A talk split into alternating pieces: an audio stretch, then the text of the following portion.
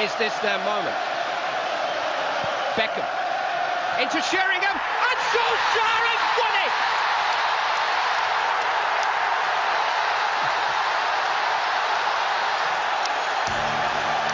Manchester United have reached the promised land. Ollie Solskjaer, the two substitutes, have scored the two goals in stoppage time.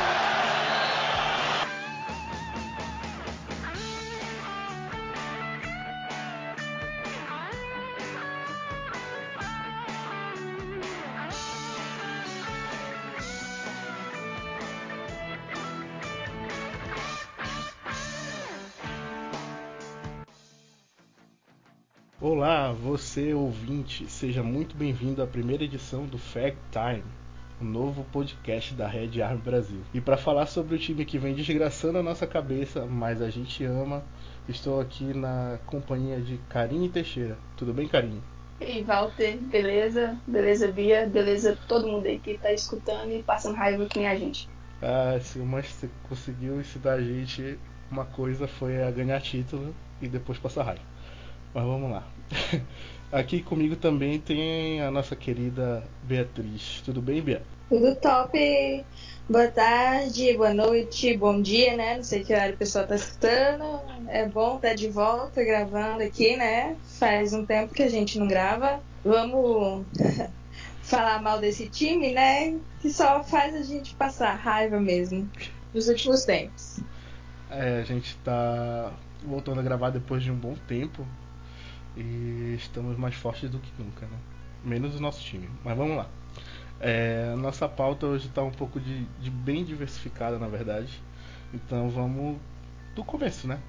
Começa janela de transferências. Lembrando que as chegadas foram pro time principal, né? O Daniel James, que veio do Swansea, o Ambisaka, que veio do Crystal Palace, e o zagueiro mais caro do mundo, Harry Maguire, que veio do Leicester. E as saídas temos Valência e o, o Herrera que terminaram o contrato, o Lukaku que foi definitivo para Inter de Milão, o Sanches agora foi por empréstimo também para Inter de Milão, o Smalling em empréstimo para Roma e o Darmian definitivo para o Parma. O que vocês têm a comentar sobre isso? Ah, assim, né? As saídas eu acho que não vai ter nenhuma que a gente vai sentir demais da conta, assim, porque pelo que apresentaram no Inari, não vai fazer falta as chegadas, já Bissaka, o Maguire, duas posições muito carentes, né, nos últimos tempos. A gente passa muita raiva com Smalling, Jones, Rojo, os caras assim que nem Deus explica, sabe, como é que tá no United há tanto tempo. E o Bissaka também, muito bom, e o James. O James que tá sendo, pelo menos na minha opinião, até então, o melhor do time. Não parece estar tá sentindo tanto peso da camisa, tá partindo para cima, tá fazendo as melhores jogadas do time. E por incrível que pareça, é o cara que veio um time inferior, um valor menor, mas é o que tá mais dando resultado. Não que os outros dois estejam mal, sabe? Mas as contratações poucas, mas acertadas. A limpeza aí que o Solskjaer tá tentando fazer, importante, porém, né? Esperou a janela fechar para mandar todo mundo embora. Porque fica naquela, tô mandando, mas se dá uma zebra aí, vai tacar os meninos de 17 anos da base. Não tem como contratar mais. Então, assim, não entendo mal, a limpeza muito boa. Só que por que só esperar a janela para depois começar a fazer? Para não ter a pressão de contratar? Sei lá, viu? É, eu penso assim, né, em relação às saídas, foram até poucas, né? Porque se a gente for ver, do time tinha que mandar quase todo mundo embora, né? Porque, pelo amor de Deus, aguentar os Young, Pogbas da vida não tá dando. E chegadas, como a Karen falou, né? Poucas, mas pontuais, bem necessárias. Claro que toda janela a gente fica naquela expectativa, né? Toda janela há uma grande novela em relação a vários nomes cogitados no Manchester United e nunca nenhum chega. É aquela coisa que o torcedor já está acostumado, né? A maioria nem se ilude mais, mas é, os meninos que chegaram aí estão mostrando serviço. James queridinho, né? Hoje eu entrei no Twitter, ele estava inclusive entre os assuntos mundiais, da, vestindo a camisa mesmo. Acho que é desse tipo de jogador que a gente está precisando. E é isso. É, eu, eu, também concordo com vocês, concordo com a Carinha, acho que a limpeza é importante, né? Esses jogadores que a gente sempre vem aí na carreira de Manchester United de 10 anos quase. O Valencia fez 10 anos, mais de 10 anos no Manchester. O Smalling estava beirando os 10 anos já. Então, esses caras saírem é muito importante. Só foi ruim justamente depois que a janela fechou, né? Como, você, como a Karen disse, deu uma zebra aí, a galera começa a machucar, principalmente ali no final do ano que, que tem o Boxing Day e tal. Vai começar a jogar a base e isso é, isso é meio, meio ruim, porque uh, até queima os garotos, né? Lembrando da época do Vangal, quando ele precisou de jogar com os, com os garotos da base. Se você for ver, só o Rashford ficou nenhum outro ficou no time, entendeu? Aí é meio perigoso, vai acabar queimando os caras. Mas é, foi bom, a, a, janela assim, não, não gostei tanto, tipo, as, as chegadas foram pontuais do Ambsaka, do, do Maguire. O James está sendo uma grata surpresa, né? Ele vem da segunda divisão e a gente esperava que ele fosse sendo introduzido no time aos poucos, mas aí ele já tá, tá jogando sem sentir a pressão e, e acaba levando assim o nosso ataque mais para frente, né? Hoje ele fez um golaço, inclusive. Mas enfim, aí faltou mais a chegada de um, de um meia, né? Por exemplo, a gente perdeu o Herrera de graça, né? E já tinha perdido o Fellaini. Tudo bem, Fellaini, Fellaini, né? Mas querendo ou não, a gente ficou com poucas opções no meio. E o time veio sentindo isso, inclusive. É, acaba tendo pouca criação e tudo mais. O Lukaku sair para mim foi meio ruim, mas o Solskjaer desde que chegou já tava na cara que ele ia mandar o Lukaku embora, que o atacante dele era o Rashford, mas aí tá apostando no Marcial agora. Então acabou não sendo uma surpresa, mas ficou ruim. O Lukaku eu acho que era um jogador que dava para jogar, dava para continuar no Manchester que é, poderia fazer toda a diferença. O Sanches nunca pisou em Manchester, né? Tem nem o que falar, entendeu? Tipo, ele tá indo por empréstimo, espero que jogue muito bem lá para que alguém queira comprar e, e, e, a gente recupere um pouco do que já foi gasto. E o resto é o resto, né? Valência, Smalling e Darmian tinham que sair. Eu ainda acho que o Smalling ainda tinha que sair depois do Jones, mas tá saindo já é uma coisa, já é uma coisa boa. Agora falando sobre jogos, é, nossa pré-temporada foi até boa, né? O time ganhou bons jogos e tal. E o primeiro jogo que foi contra o Chelsea deu aquela pequena iludida, né? Dos 4 a 0 Mas depois o conto de fadas acabou e a gente já não ganha a três jogos. Né? O que, é que vocês têm a falar sobre, sobre essas quatro primeiras rodadas de Premier League pro time? Ah, então. Eu não, eu não tenho assistido muitos jogos, né? Eu, eu assisti o primeiro tempo contra o Chelsea, perdi o resto, né? Perdi a parte boa. E assisti hoje o segundo tempo. Foi só para passar raiva mesmo, acordar cedo. Pré-temporada eu não assisto, né? Pré-temporada eu não assisto porque a gente vê pré-temporada, o time vem bem. Se eu não me engano, ganhou todos os jogos, né, da pré-temporada. Então a pessoa já começa a iludir daí. Eu prefiro não me iludir com pré-temporada, né?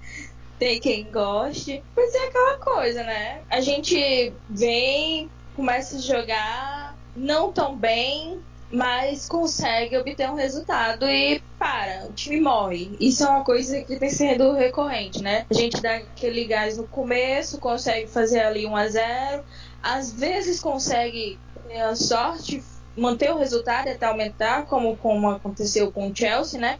Só que a fórmula não se mostrou tão certeira assim nos jogos seguintes, tanto é que a gente tá aí sem ganhar a três rodadas.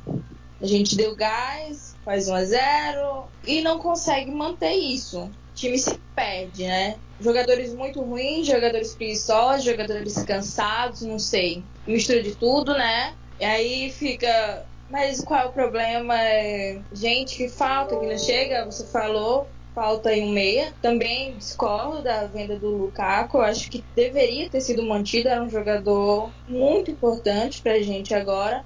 Mas não foi fica ali aquele vácuo muito grande e não tem o que fazer. A gente olha pro campo e tá ruim, a gente olha para o banco e não tem com quem substituir porque também tá ruim. Então a gente fica meio que dependendo da sorte, de um milagre, de um third time para ver se o resultado vem e não tá vindo. Infelizmente, né? Agora a gente tem que torcer, né? Hoje o menino falou, vai ser sorte nossa a gente conseguir ficar no meio da tabela, porque a tendência é ficar no final. Eu acho meio precipitado isso, né? Porque afinal ainda é o Manchester United. Mas é isso. A gente fica assim. Gente, qual seria ah, o milagre, o grande milagre para resolver isso aí? Mas não tem. Pelo menos no, no time hoje, né? Assim, pra temporada acho que assisti só o do Milan, se eu não me engano. Não assisti muito, não. O placar do Chelsea foi bem mentiroso, né? Os Blues começaram muito melhor, eu acho que umas duas, três bolas na trave. O Emerson ali pela esquerda fez o que quis. Fez Derré trabalhar umas três bolas perigosas. Aí o United foi lá, deu o pênalti fez o gol. Ainda assim, o Chelsea continuou em cima.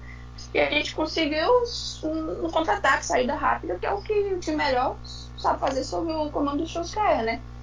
Contra o Wolves, é, na verdade acho que foi isso que a Beatriz falou. Começa bem, aí de repente começa a dar aquelas molezas, sabe? Aí volta pro segundo tempo completamente morto. O time não volta bem no segundo tempo. É incrível. Lógico que o time da casa vai tentar fazer uma pressão, mas do jeito que os caras voltam, não volta, né? Na verdade. Então, assim, hoje talvez seja não sei nem se está no mesmo nível do Chelsea, sabe? Em nível de competitividade, se você fosse elencar assim, talvez o United seja o último do Big Six. E é preocupante, né? Mas talvez essa janela, a próxima janela no caso, né? Seja determinante para a ambição do time. Você vai conseguir ficar pelo menos na parte de cima ou você vai ficar só mesmo ali no meio de tabela. Não acho que fica entre os últimos, 15, essas coisas, não. Mas é um time que tem muitas deficiências se você dá a bola, eles não sabem o que fazer. É um, assim, para criar um sacrifício incrível, incrível. Eu não sei hoje se o pior setor é o meio ou se é o ataque, sabe? Não sei. Eu, a questão de você falar do Lukaku é aquela, né? Eu não consigo encaixar ele no time, mas eu consigo encontrar, encaixar, né? O camisa 14, que não faz nada, velho.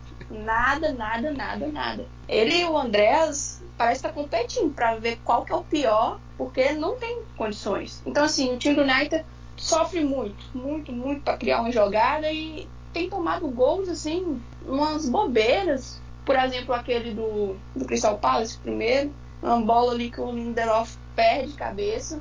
Hoje ele perde outra, mas também teve uma confusão ali, que o cara era bem maior que ele e ele tava na disputa. Então, assim, é um time que, sem as expectativas antes de começar, e a gente vê jogando e tudo, já não eram das maiores, agora que a gente tá vendo, não dá pra esperar muita coisa não. Né? A menos que façam uma coisa assim, uma janela excepcional no meio do ano. Coisa que também não dá para acreditar, vindo de os caras estão comandando hoje, né?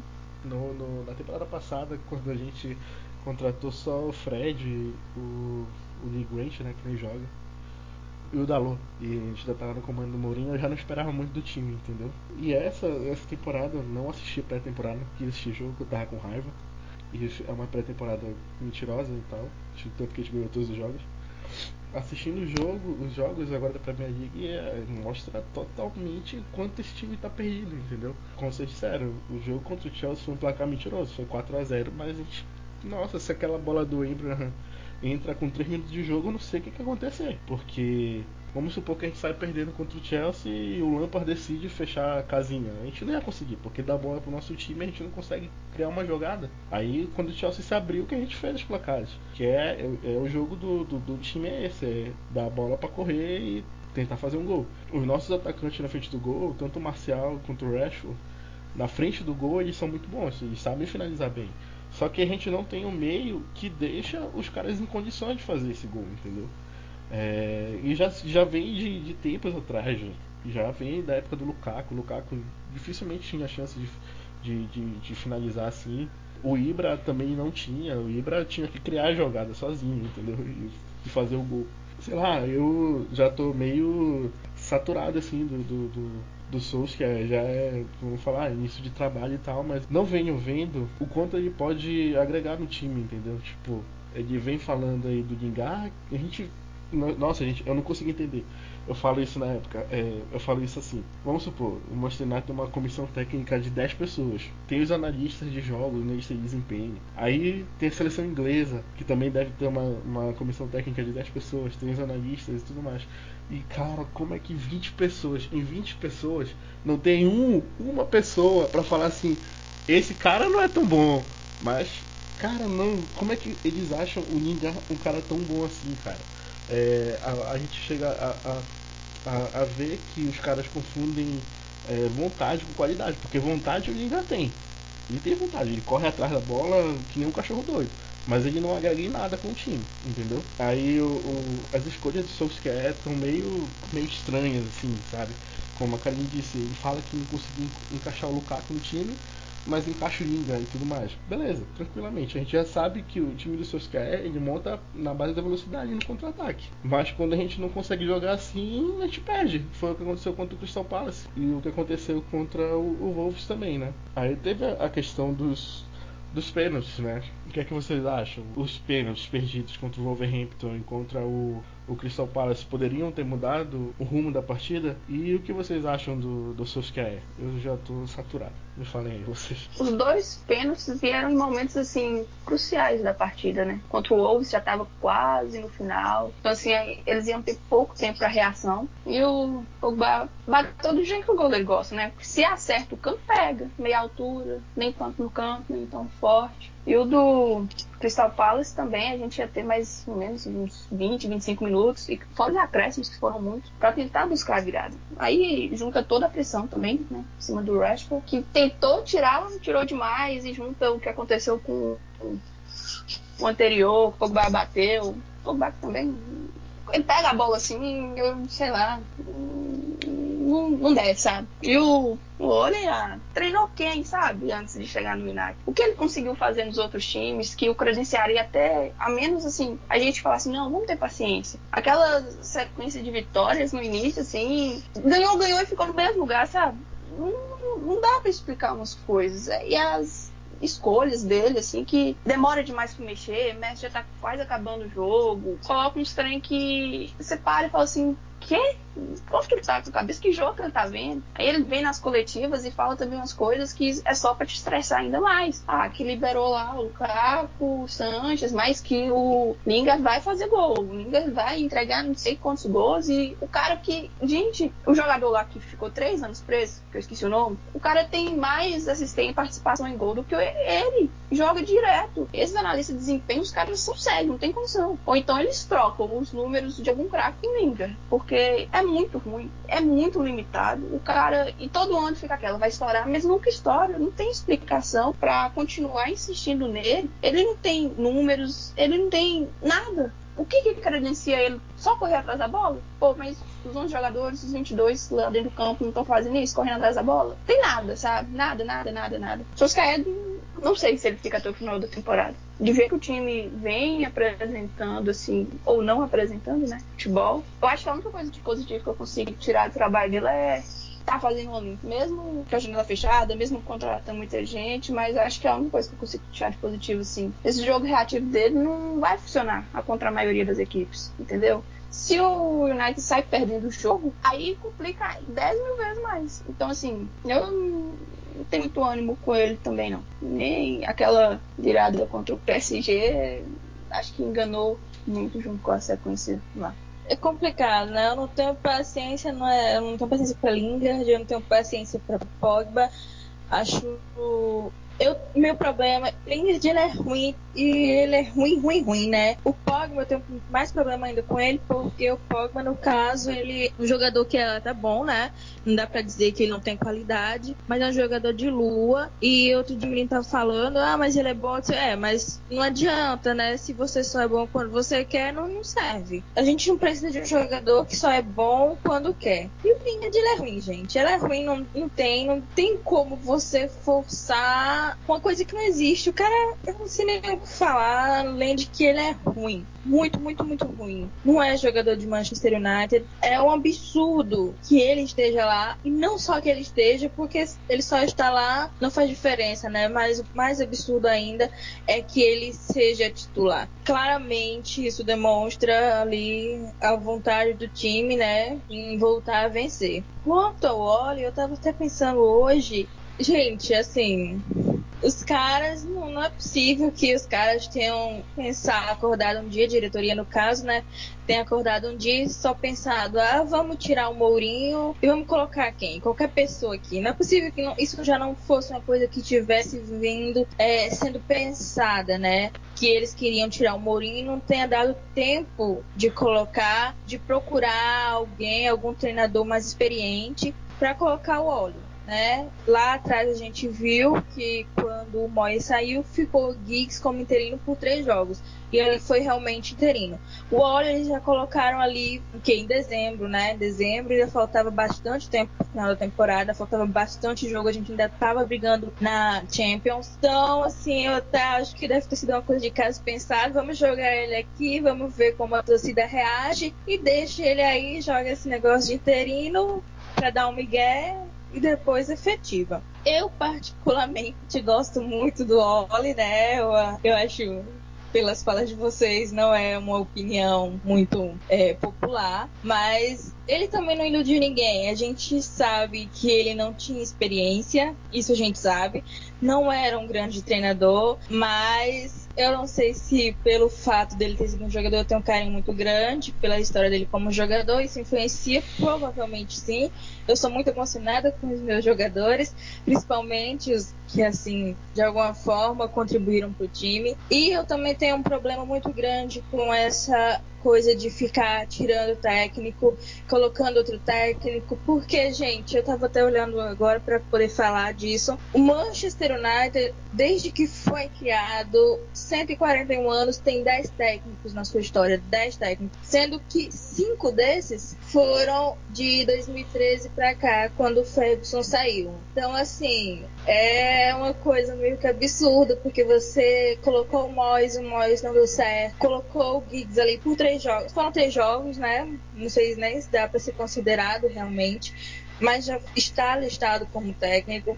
Colocou o Vangal, também não deu certo. Colocou o Mourinho, também não deu certo. Colocou o Oli e provavelmente, infelizmente, também não vai dar certo. E aí? Vai vir mais alguém e provavelmente também não vai dar certo, porque o problema do Manchester United não é só treinador. Tiveram bons treinadores. Vangal, um ótimo treinador. Mourinho também, a a história desses técnicos não deixam você pensar que eles não eram bons, não tem como, né? Mas não deu certo, porque não é esse só o problema do Manchester United. O problema do Manchester United é uma série de coisas, uma diretoria que não contribui, donos que também não contribuem, jogadores que em campo não mostram que valem o que foi pago por eles e uma série de coisas que vai juntando, juntando, juntando e vocês jogam, vocês, o que eu digo, a torcida, né, a diretoria também joga tudo nas costas do técnico. Usa ele como um bode expiatório, como se fosse só a culpa dele, como se não encaixasse. É claro que você vê ali as coisas que o Oli faz e realmente são algumas coisas que são absurdas. Essa mas o que essa pessoa tá fazendo? O que essa pessoa tá dizendo? Achando que o Lingard pode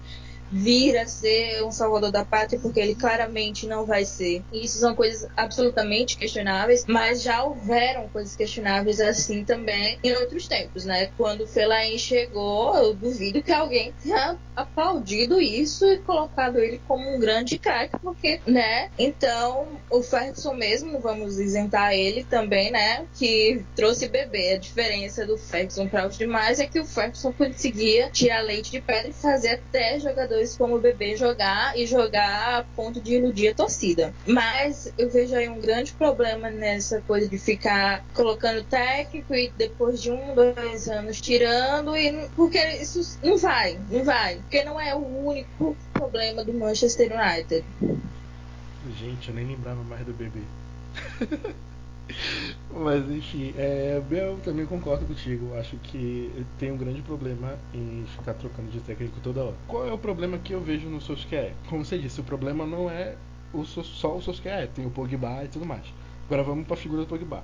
Pogba notoriamente sem vontade alguma dentro de campo. Aí, início de temporada, Pogba chega e fala assim: é, acho que eu quero sair. Se tiver umas propostas aí, eu posso pensar. Aí o Solskjaer chega e fala: Não, Pogba não vai para lugar nenhum. Eu quero montar meu time ao redor dele. Cara, eu jogo futebol manager. Quando o cara tá insatisfeito, aí não vai render nunca, mano. Tem que mandar ele embora. E, e, e, é assim: esses são, esses são os erros que eu vejo no Solskjaer. Aí aposta no Ningar. Ningar nunca foi um finalizador, gente. Ningar perde gol embaixo da trave.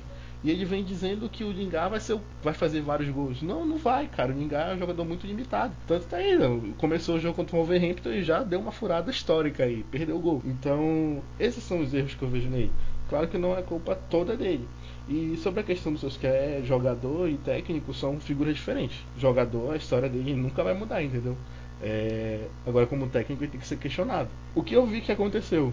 Quando ele chegou, não creio que tenha sido o caso pensado. Ele chegou para tapar o buraco. Joga ele aí, a gente vai atrás de algum algum técnico mais cascudo para tentar de novo. Só que aí ele ganhou aqueles jogos, aí empolgou todo mundo, a classificação histórica contra o PSG, beleza. Aí, tipo assim, até eu falei, é, até eu falava, tipo assim, ele tinha que ficar, ele tinha que ser efetivado. Ele tinha que ser efetivado porque ficou numa situação insustentável, entendeu? De ganhar 10 jogos e tudo mais. Só que aí o que aconteceu? Ele só perdeu depois disso. E ele ficou fora da Champions. É, depois que ele foi efetivado. Então o que poderia ter sido feito pela diretoria? Beleza, ele ganhou esse jogo, passou do, do PSG. A gente vai efetivar ele no final da temporada. Vamos ficar aqui e continua interino. No final da temporada, se ele merecer, a gente efetiva. Beleza? Porque assim, se ele não tivesse sido efetivado, até o final da temporada com os resultados que ele teve, ele com certeza não teria sido efetivado. Falando agora sobre a diretoria, é, ele está tendo, pelo menos agora, o apoio que o Vangal e o Mourinho não tiveram, né? Tanto que o Vangal toda hora tá chorando aí, dizendo que ele não, tem apoio, não teve apoio da diretoria. Mas, e o Mourinho também, né? Tipo, agora ele tá tendo. Ele falou para vender o Lukaku, venderam o Lukaku. Mandou embora o Sanches, mandaram embora o Sanches. Ele pediu o Maguire e o Ambissaca, trouxeram o Maguire e o Ambissaca. Talvez se esses outros dois treinadores que são tão campeões tivessem o, o apoio que o que está tendo, a história poderia ter sido diferente. Mas é uma coisa boa. Agora, o, porque o Mourinho, temporada passada, quis mandar o Marcelo embora, o Ed barrou total, né? E agora o Solskjaer tá. O que ele está pedindo está sendo feito. Agora resta que ele é, faça por merecer, né? Que ele faça as coisas certas e tudo mais. Certo, ele não é um treinador credenciado e tudo mais. Não, nunca treinou bons times, grandes times. Mas ele pode tentar melhorar, entendeu? É, ele tem que entender que ele tá no Manchester United num momento de tentativa de reconstrução. Então não dá para ele ficar apostando em Gar, não dá para ele ficar mantendo o Pogba insatisfeito, porque querendo ou não, isso são erros amadores, entendeu? Um treinador, um treinador mais cascudo não, não manteria o jogador insatisfeito, entendeu? Ele mandaria o, o jogador embora. Mas enfim, agora temos mais um participante que também vai dar sua opinião sobre essas quatro rodadas de Premier League. Chegou um pouquinho atrasado, mas estamos felizes com a sua presença. Olá, Jardel, tudo bom? Olá, galera, bom dia a todos, boa tarde, boa noite, a hora que vocês estiverem ouvindo. Prazer estar aqui com vocês hoje. Sobre essas rodadas iniciais, só tristeza pra mim.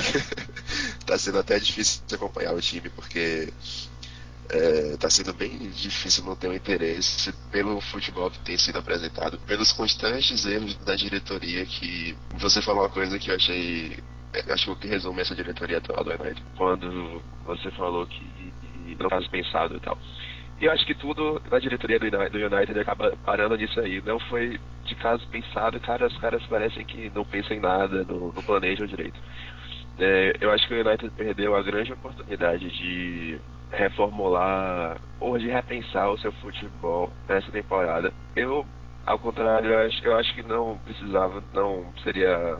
É, não, não renovaria com o Soskai. Para mim, ele ficava até o final do ano, enquanto pensava em outro cara para fazer isso. Porém, é uma mudança muito mais profunda, é uma mudança de mentalidade, de, de poder resgatar a história do United, os, os times mais vencedores. E acho que a diretoria perdeu uma chance aí. Porém, já que só tem ele mesmo por enquanto, é, pelo menos ele está conseguindo se livrar da, das, entre aspas, perebas que a gente sofreu durante tanto tempo. Só faltou repor mais nessa, nesse setor ofensivo que todo jogo a gente vai esbarrar, eu até escrevi isso no pré-jogo, que a gente às vezes vai esbarrar com o time de defesa mais sólida e a gente vai ter problema o tempo todo com isso, porque a falta de criatividade do time é tremenda. Mas vamos ver se isso resolve em janeiro, ou se ele consegue encontrar outras soluções, que eu acho um pouco difícil, e ver se o time consegue emplacar. Mas pelo que foi apresentado até agora, a gente só pode esperar mais uma,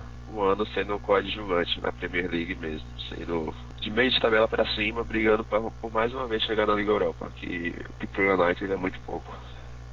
Aqui tem os dados de desde o jogo contra o PSG, quando a gente passou lá, foram 16 jogos, apenas 3 vitórias, 4 empates e 9 derrotas. É muito pouco, cara, assim, entendeu? Eu creio que a, a, diretoria tenha visto no Solskjaer e até o Solskjaer tenha visto isso em si, essa questão de resgatar os tempos áureos do Manchester United, entendeu? Tanto que a gente vê que ele aposta na, quer apostar na base, quer apostar nos jogadores ingleses, entendeu? Tipo, como se esse fosse o DNA do time, entendeu? Jogadores jovens, ingleses, da base e tudo mais. Eu acho que a diretoria tem, vem vendo isso nele, entendeu? Agora, tipo, os resultados em campo não correspondem. O time é muito limitado. Acho que até chega, até dezembro, até janeiro, né? E eu não sei como é que vai ser a janela de janeiro, né?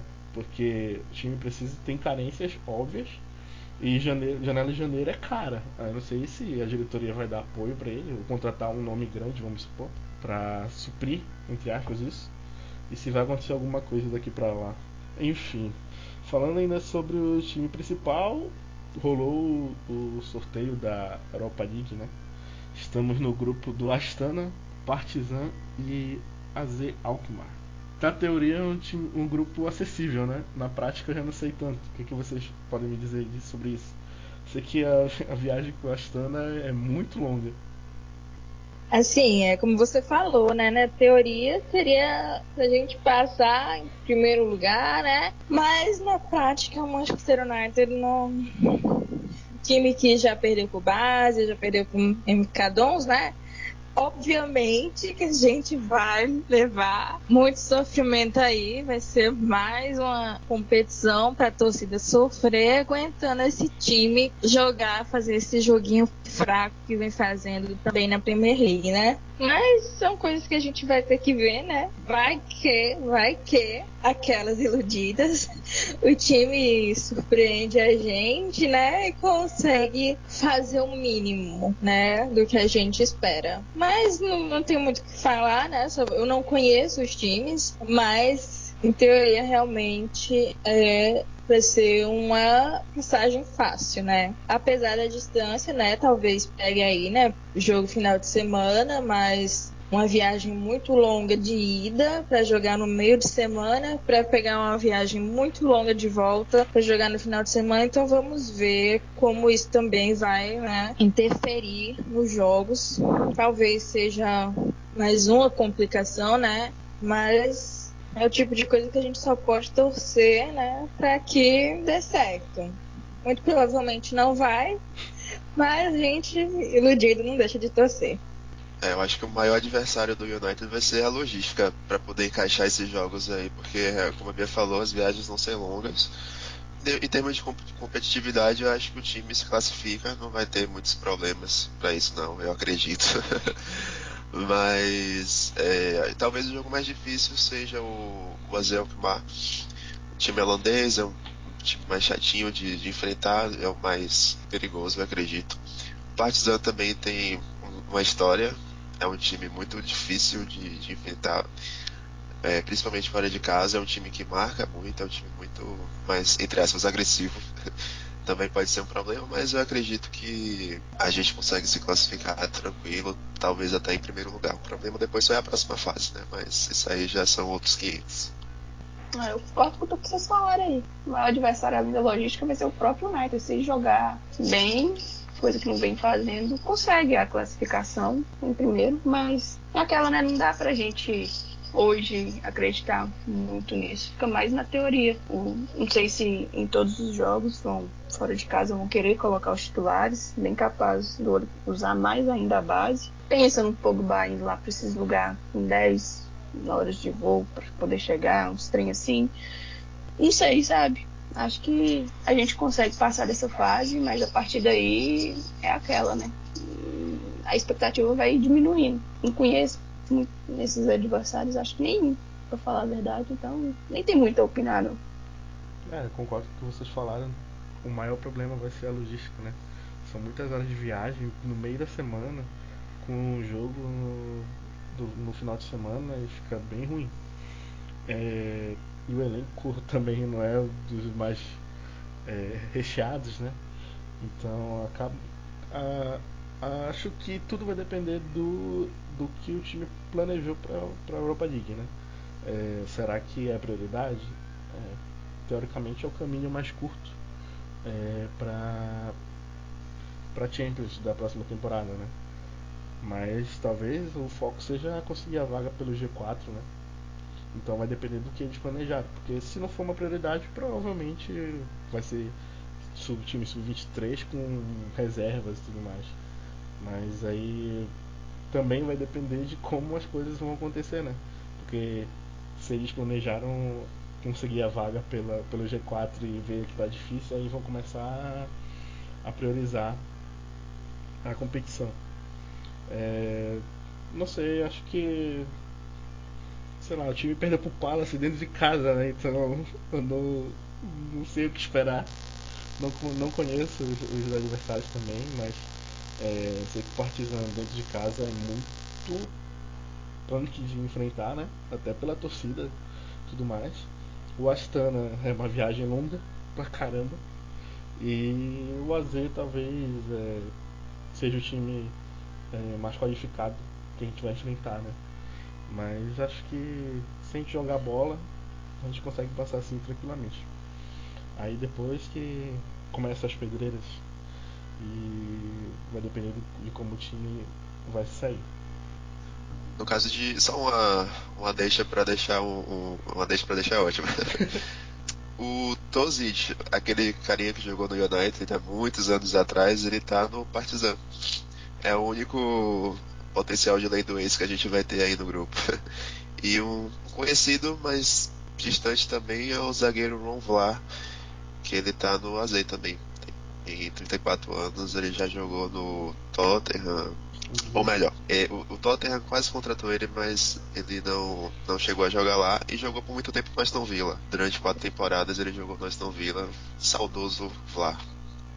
O Vlaar que foi muito especulado no Manchester United quando o Van Gaal tava, né? A gente sempre tava ali na expectativa, rolava o nome do Vlad e a gente achava que ia, e sendo que ele era um dos zagueiros top, né? E a gente ficava com medo de ser contratado, mas ainda bem que não foi. Sobre o Tozic, eu lembro, eu lembro que ele foi contratado, acho que em 2007 ou 2008, por aí. Ele 2009. É, por aí. Ele e o, o né? Os dois eram no Partizan. E só que o Tozic veio pro Manchester, ficou lá e o Liadic continuou emprestado e nunca chegou em Manchester, né? Depois ficou rodando na Itália, tudo bem. E enfim, nenhum dos dois vingou, né? O, o, a gente, eu costumo dizer que o Ferguson ele errou muito, mas também quando ele acertou, ele acertou bem, né? Que foi o Rooney e o Cristiano Ronaldo. Porque de resto a gente não lembra o nome, assim. A Bea falou do, do Bebe, eu nem lembrava mais dele, cara. Mandar o Pogba, inclusive, pode ser visto como um acerto, né? Mas se fizer o favor dele voltar. Pogba é... queria que o Zidane levasse ele embora. Podia pegar ele e colocar na mochila, levar para Madrid tranquilamente. Assim, eu tenho opinião sobre o Pogba que ele joga muita bola, indiscutivelmente, mas o cara não quer mais jogar no Manchester, entendeu? Então não adianta insistir. Então é melhor ir embora do que ficar aí na má vontade e ficar dançando com, com o Ninga. E aqui, pegando aí sua deixa, né? Muito interessante falar isso. Pegando sua deixa para falar já uma introdução ao time feminino, que, né, a nossa capitã, Greenwood, foi embora. E era basicamente o mesmo caso, né? Ela recebeu uma proposta, ficou balançada e a técnica falou: melhor ir embora do que ficar aqui querendo jogar em outro canto. Poderiam fazer isso com o Pogba, né? No time principal, porque claramente o cara não quer, não quer estar ali faz falta porque né, não tem ninguém ali para substituir. É um jogador bom que, vez ou outra, né, faz ali alguma coisa, um diferencial, mas se na maioria dos jogos ele não quer estar jogando, não quer vestir aquela camisa, tem mais que ir embora. E aí vida que segue. Então, aproveitando sua deixa, Bia, vamos falar logo do, do, do time feminino. Eu gostaria de dizer que Caco e a, a Greenwood foram embora no mesmo dia. Então chorei bastante nesse dia. Mas enfim. é, falando já da, da Greenwood, era a capitã do time feminino, né? Da seleção inglesa. É, recebeu uma proposta do Lyon e foi embora. É, o Lyon, que é o, o maior time de futebol feminino do mundo, né? É, o que mais você pode falar pra gente, Bia? É, não acompanhei né, a temporada passada, acho que também era bem difícil de acompanhar, porque as meninas estavam ali na segunda divisão inglesa, né? Championship. E era bem complicadinho de acompanhar, eu via mais assim. Melhores momentos, alguns lances, etc. Mas, né, foi um time que foi lançado ano passado, ano passado mesmo já encantou todo mundo, goleavam bastante, né? Venceram a Championship por nove pontos de diferença e conquistaram aí uma vaga na primeira divisão da Liga Feminina, da Superliga Feminina Inglesa. E, né, a temporada começa agora dia 7, inclusive assistam. É, a, a disponibilizar os jogos, né, para todo mundo assistir, então já não vai ter mais essa desculpa para que não vejam os jogos das meninas. E, né, tem times bem melhores, mais estruturados, que estão há mais tempo, né? A gente vai começar no, dia, no próximo dia 7, às 11 horas, contra o Manchester City, que já ganhou título, né? E depois a gente tem uma sequência aí um pouco mais difícil, Arsenal, Liverpool, Arsenal, inclusive, o maior campeão, já tem três títulos, e o Liverpool também, eu acho que tem dois títulos. Mas é isso, né? Vai ser agora um desafio maior. Além da Greenwood, saíram mais também cinco meninas do time campeão, né? Em compensação, chegaram mais seis. Entre elas, uma goleira para substituir a goleira titular, que ficou grávida e não vai poder jogar, né? Mas a gente vê a diferença, né? Aí eu não não queria fazer o paralelo, mas é impossível não fazer, que é um time que está investindo. Muitas meninas chegaram, meninas boas, né? Quem tem que sair, tá saindo. Quem tem que ficar, tá ficando. E as, ali as deficiências estão sendo supridas, né? E é isso. O time que quer ser campeão, time que quer começar a brigar, né? Por títulos, faz assim Vou começar a assistir essa temporada do feminino. Estava muito encantada, mesmo não assistindo na temporada passada. Espero continuar, espero que elas se deem muito bem, que o Manchester United feminino também possa se tornar um time muito estruturado, né? Tanto quanto o Lyon, para onde a, nossa capitã foi. É uma saída muito triste, né? Foi uma jogadora fundamental no Manchester na temporada passada, mas inclusive como eles colocaram no comunicado de despedida, era uma chance para ela enorme. Então não valia a pena, talvez, ela permanecer, perder essa chance na carreira dela. Aquela coisa é triste, mas infelizmente uma coisa que não tem o que fazer. É isso, é aceitar. Eu assisti alguns jogos da, do time feminino na temporada passada, não muitos. Mas a diferença do time para as adversárias era gritante, né? Era, é, era um time, foi um time montado na temporada passada e lembro até que todas as jogadoras foram apresentadas no mesmo dia e tudo mais. Então a diferença era muito gritante. Montaram um time muito bom justamente para chegar na primeira divisão já para disputar alguma coisa, né? disputar o título e tudo mais. E espero que elas consigam, né? se tornarem vencedoras. Eu vejo que a Casey Stone, que é a, que a treinadora, ela vem fazendo um bom trabalho e tem uma, uma boa visão né, de como trabalhar no futebol feminino. Então acho que ela vai sair muito bem e, e conseguir colher bons frutos com esse time. Acredito pelo menos nisso. Agora falando um pouco sobre as categorias de base, não necessariamente sobre a categoria de base. A gente vai voltar a falar do time principal. A gente tem quatro nomes, assim, pelo menos eu acredito, que a gente espera ver mais no time principal e provavelmente a gente vai ver, né? Que é o Greenwood, o Angel Gomes, o Chong e o Garner. O Greenwood é centroavante, o Gomes joga pelo meio, pela ponta, o Chong joga de ponta e o Garner é um meia, um volante assim. O Greenwood já está sendo incluído no time do Solskjaer, né? Mas Solskjaer vem escalando aí de tanta que a gente não consegue entender. O moleque entra 10 minutos não consegue tocar na bola. É, o Gomes e o Chong não entraram ainda, mas de vez em quando aparece no banco. E o Garner ainda joga muito pelo sub-23, mas a gente está esperando até pela deficiência do meio que ele suba rápido. O que vocês podem falar sobre eles, expectativas e tudo mais? Se eu não me engano, o Solskjaer, em uma das entrevistas, falou que quando começar as Copas, né, ia tentar usar mais o Garner e o outro, que ele, acho que foi o Angel Gomes que ele citou também, os dois. O Greenwood, que nem você falou, entra mais pela ponta que não é a dele. A dele é centroavante, é camisa 9. Talvez dos jogos que ele entrou, hoje foi o que ele mais participou, né? Aquela pedalada que ele deu, o chute, o goleiro lá pegou. Os moleques são bons, são bons. Mas a gente não sabe se eles vão conseguir render pelo momento do time principal, né? Muito arriscado, jogadores nível técnico abaixo, nem tanto numa boa fase. Colocar eles assim, já com peso de um time do tamanho do United, das temporadas passadas que não vem bem.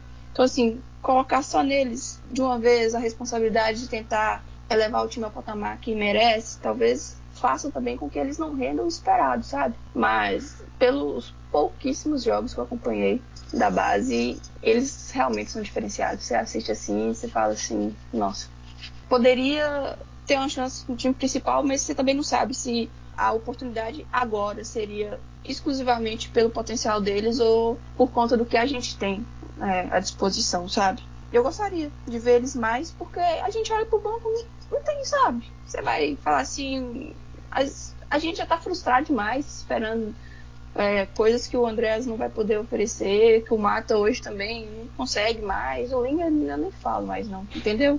Então, tipo assim, é a única esperança da gente. Só que talvez esse peso possa fazer com que eles não rendam e queimem eles, sabe? É, eu concordo também. O, o momento é bem. Eles vão entrar num momento de muita pressão. É, porém, pode ser até bom para eles também se firmarem no time. Pode ser uma, uma pressão para os dois lados. Né? Pode comprometer o desempenho, mas também pode ser uma chance para eles mostrarem o, o, motivo deles estarem lá no Manchester, de, de vestir essa camisa e de, de, provocar essa identificação mesmo. Se Solskjaer no, no começo da temporada ele disse que queria jogadores que quisessem estar lá, que estivessem envolvidos com o United. Então acho que ninguém melhor do que os jogadores da base podem representar isso. Ainda mais que a base do, do time é super vitoriosa. Então pode ser uma alternativa, embora não seja no melhor momento possível para isso mas pode ser a melhor alternativa para compensar essas lacunas do elenco é, que já são um pouco graves. Né? Bom, agora pelo menos tomara que o time se espelhe no, no Ajax nessa questão de, de, desenvolvimento de jogadores, se for mantida essa filosofia, para que eles também sigam é, servindo de espaço para outros jogadores também no futuro, já que a base do, do United sempre fornece bons jogadores. Uma fala controvérsia é essa, né, Jardel? Já que quer manter jogadores que estejam envolvidos, mas deixa o Pogba ali. Eu não acompanho a base, né? Mas o pouco que eu vejo dos meninos são quando eles entram nesses poucos minutos. Eu concordo que é, colocar eles nesse momento é uma faca de dois gumes, né? Pode ser que com a pressão que eles vão receber, eles se destaquem. E pode ser que sejam queimados. Isso daí é um risco que eu acho que, a depender, provavelmente vale muito a pena correr. Eu vejo muito por aí as pessoas reclamando que é errado investir na base, que o pessoal acha que vai conseguir formar uma nova classe de 92. Eu não acho errado, eu acho que realmente tem que investir nesses meninos, praticamente não contrata, né? Como eu já falei anteriormente, toda janela é uma grande novela, muitos nomes cogitados nenhum vem.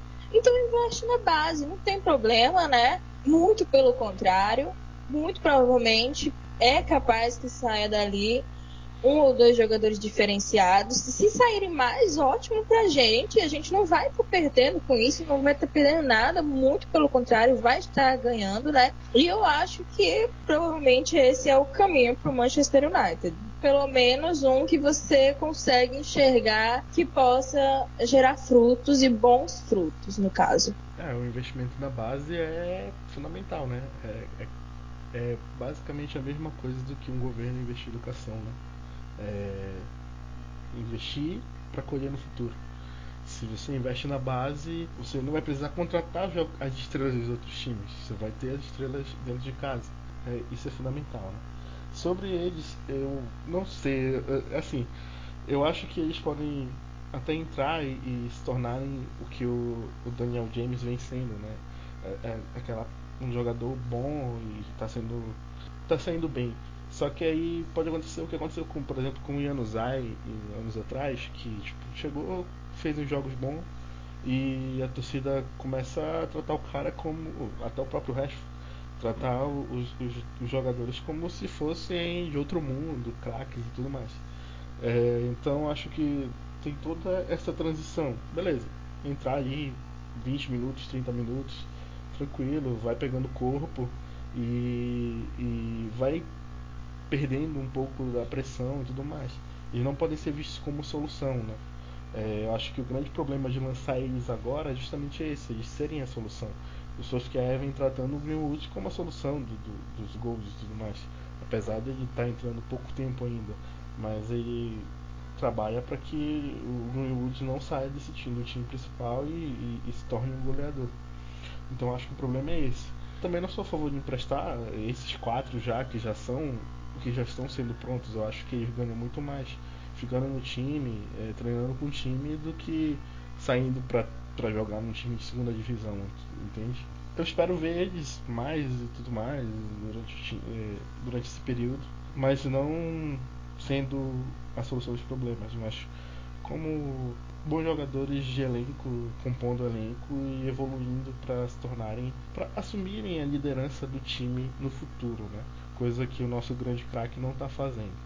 Mas enfim, falando de base também, a gente teve a volta do, do Tuanzeb, né? Ele passou algum tempo emprestado ao Aston Villa, foi muito bem, todo e já, já voltou como a terceira opção de zaga, né? Agora é o Lindelof e o Maguire titulares e o Tuanzeb é o reserva dos dois. O que, é que vocês têm a me falar sobre isso? Ah, melhor do que, que o Jones, Rojo, mil vezes, né? Mas é aquela também, o.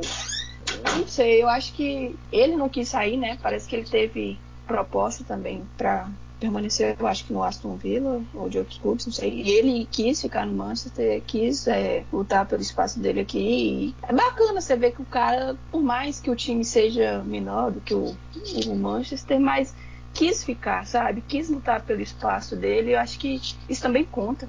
Isso, só dele pegar e passar na frente, assim, ser o primeiro suplente já valeu tudo, sabe?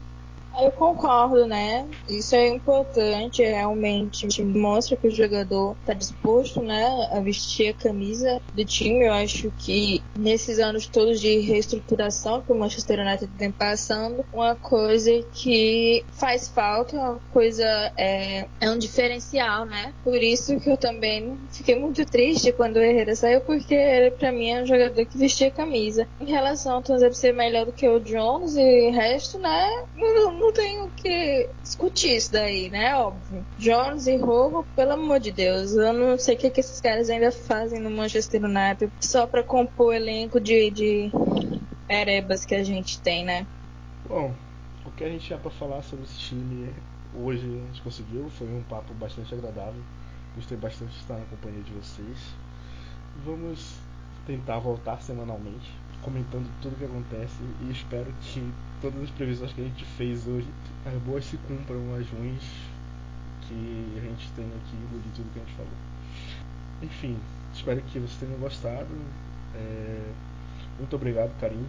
Eu que agradeço vocês por ter chamado, né, para fazer parte agora da Diário Brasil. E todo mundo que conseguiu né, escutar até o final, sabendo já o que a gente vai falar, que é xingar esse time, velho, desgraçado, que só faz a gente passar raiva nos últimos anos, mas que é aquela, né, mexe com o coraçãozinho, então bora aí voltar e tentar falar, caçar coisa boa para falar desse time. Talvez eles tomam vergonha na cara e começa a dar alegria.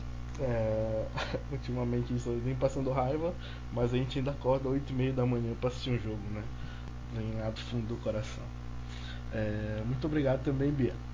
É, eu também te agradeço aí, né? Muito bom voltar a gravar. A gente desconta pelo menos mais um pouquinho da raiva, né?